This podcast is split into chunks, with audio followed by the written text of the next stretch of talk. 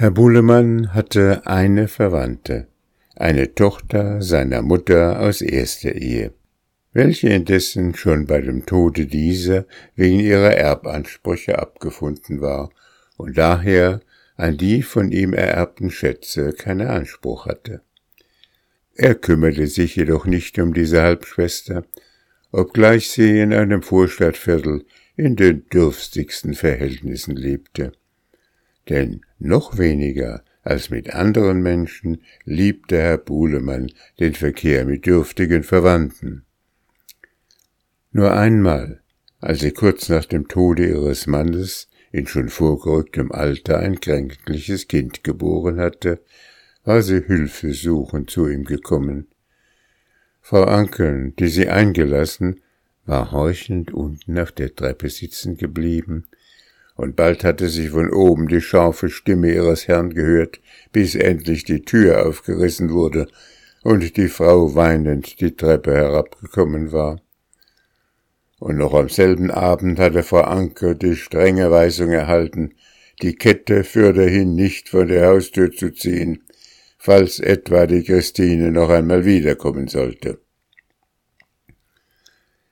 Die Alte begann sich immer mehr vor der Hakenase und den grellen Eulenaugen ihres Herrn zu fürchten. Wenn er oben am Treppengeländer ihren Namen rief, oder auch, wie er es vom Schiffe her gewohnt war, nur einen schrillen Pfiff auf seinen Fingern tat, so kam sie gewiss, in welchem Winkel sie auch sitzen mochte, eiligst hervorgekrochen und stieg stöhnend, Schimpf und Klageworte vor sich herzplappernd die schmalen Treppen hinauf. Wie aber in dem dritten Stockwerk Herr Buhlemann, so hatte auch in den unteren Zimmern Frau Anke ihre ebenfalls nicht ganz rechtlich erworbenen Schätze aufgespeichert. Schon im ersten Jahr ihres Zusammenlebens war sie von einer Art kindischer Angst befallen worden. Ihr Herr könnte einmal die Verausgabung des Wirtschaftsgeldes selbst übernehmen, und sie werde dann bei dem Geize desselben noch auf ihre alten Tage Not zu leiden haben.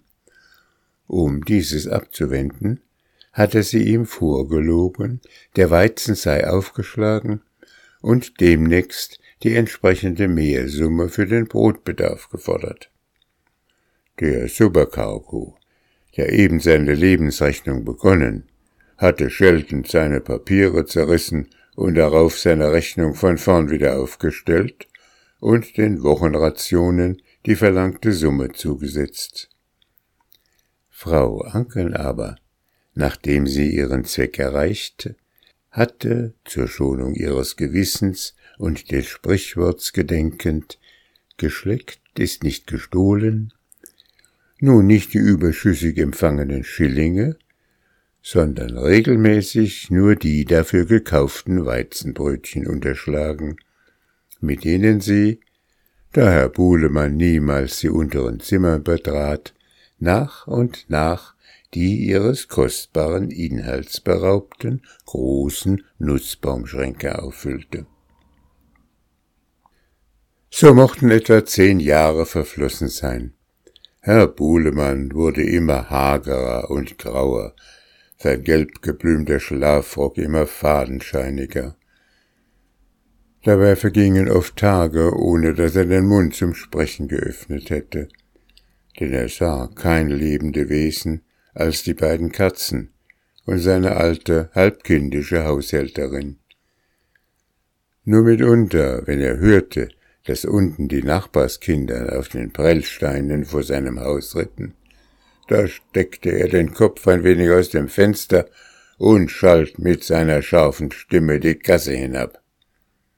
Der Seelenverkäufer, der Seelenverkäufer, schrien dann die Kinder und stoben auseinander. Herr Buhlemann aber fluchte und schimpfte noch ingrimmiger, bis er endlich schmetternd das Fenster zuschlug und drinnen Grabs und Schnorres seinen Zorn entgelten ließ. Um jede Verbindung mit der Nachbarschaft auszuschließen, musste Frau Ankeln schon seit geraumer Zeit ihre Wirtschaftseinkäufe in entlegenen Straßen machen, Sie durfte jedoch erst mit dem Eintritt der Dunkelheit ausgehen und musste dann die Haustür hinter sich verschließen. Es mochte acht Tage vor Weihnachten sein, als die Alte wiederum eines Abends zu solchem Zweck das Haus verlassen hatte. Trotz ihrer sonstigen Sorgfalt musste sie sich indessen diesmal einer Vergessenheit schuldig gemacht haben. Denn als Herr Buhlemann eben mit dem Schwefelholz sein Talglicht angezündet hatte, hörte er zu seiner Verwunderung es draußen auf den Stiegen poltern und als er mit vorgehaltenem Licht auf den Flur hinauftrat, sah er seine Halbschwester mit einem bleichen Knaben vor sich stehen. Wie seid ihr ins Haus gekommen? herrschte er sie an, nachdem er sie einen Augenblick erstaunt und ingrimmig angestarrt hatte. Die Tür war offen, sagte die Frau schüchtern. Er murmelte einen Fluch auf seine Wirtschafterin zwischen den Zähnen. Was willst du? fragte er dann. Sei doch nicht so hart, Bruder, bat die Frau. Ich habe sonst nicht den Mut, dir, zu dir zu sprechen. Wüsste nicht, was du mit mir zu sprechen hättest. Du hast dein Teil bekommen, wir sind fertig miteinander. Die Schwester stand schweigend vor ihm und suchte vergebens nach dem rechten Worte. Drinnen wurde wiederholt ein Kratzen an der Stubentür vernehmbar. Als Herr Buhlemann zurückgelangt und die Tür geöffnet hatte, sprangen die beiden großen Katzen auf den Flur hinaus und strichen spinnend an dem blassen Knaben herum, der sich furchtsam vor ihnen an die Wand zurückzog. Ihr Herr betrachtete ungeduldig die noch immer schweigende vor ihm stehende Frau. Nun, wird's bald? fragte er. Ich wollte dich um etwas bitten, Daniel, hub sie endlich an. Dein Vater hat vor ein paar Jahren vor seinem Tode, da ich in bitterster Not war, ein silbernen Becherlein von mir in Pfand genommen. Mein Vater vor dir? Ja, Daniel, dein Vater, der Mann von unser beider Mutter. Hier ist der Pfandschein. Er hat mir nicht zu viel darauf gegeben. Weiter, sagte Herr Buhlemann der mit raschem Blick die leeren Hände seiner Schwester gemustert hatte. Vor einiger Zeit, fuhr sie zaghaft fort, vor einiger Zeit träumte mir, ich gehe mit meinem kranken Kinde auf den Kirchhof. Als wir an das Grab unserer Mutter kamen, sah sie auf ihrem Grabstein unter einem Busch voll blühender weißer Rosen. Sie hatte jenen kleinen Becher in der Hand, den ich einst als Kind von ihr geschenkt erhalten. Als wir aber näher gekommen waren, setzte sie ihn an die Lippen, und indem sie dem Knaben lächelnd zunickte, hörte ich sie deutlich sagen, zur Gesundheit. Es war ihre sanfte Stimme, Daniel, wie im Leben, und diesen Traum habe ich drei Nächte nacheinander geträumt. Und was soll das? Fragte Herr Buhlemann. Gib mir den Becher zurück, Bruder. Das Christfest ist nahe. Leg ihn dem kranken Kinder auf seinen leeren Weihnachtsteller. Der hagere Mann in seinem gelb geblümten Schlafrock stand regungslos vor ihr und betrachtete sie mit seinen grellen, runden Augen. Hast du das Geld bei dir? fragte er. Mit Träumen löst man keine Pfände ein. O Daniel, rief sie, glaub doch unserer Mutter, er wird gesund, wenn er aus dem kleinen Becher trinkt. Sei barmherzig, er ist doch von deinem Blute.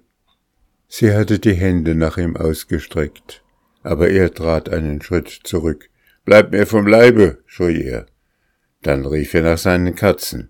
Gaps, alte Bestie, schnauerst, mein Söhnchen und der große gelbe Kater sprang mit einem Satz auf den Arm seines Herrn und klauete mit seinen Krallen in der bunten Zipfelmütze, während das schwarze Tier maunzend an seinen Knien hinaufstrebte. Der kranke Knabe war näher geschlichen.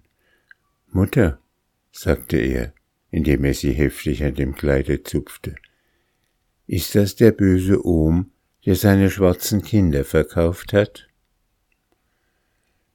Aber im selben Augenblick hatte auch Herr Buhlemann die Katze herabgeworfen und den Arm des aufschreienden Knaben ergriffen.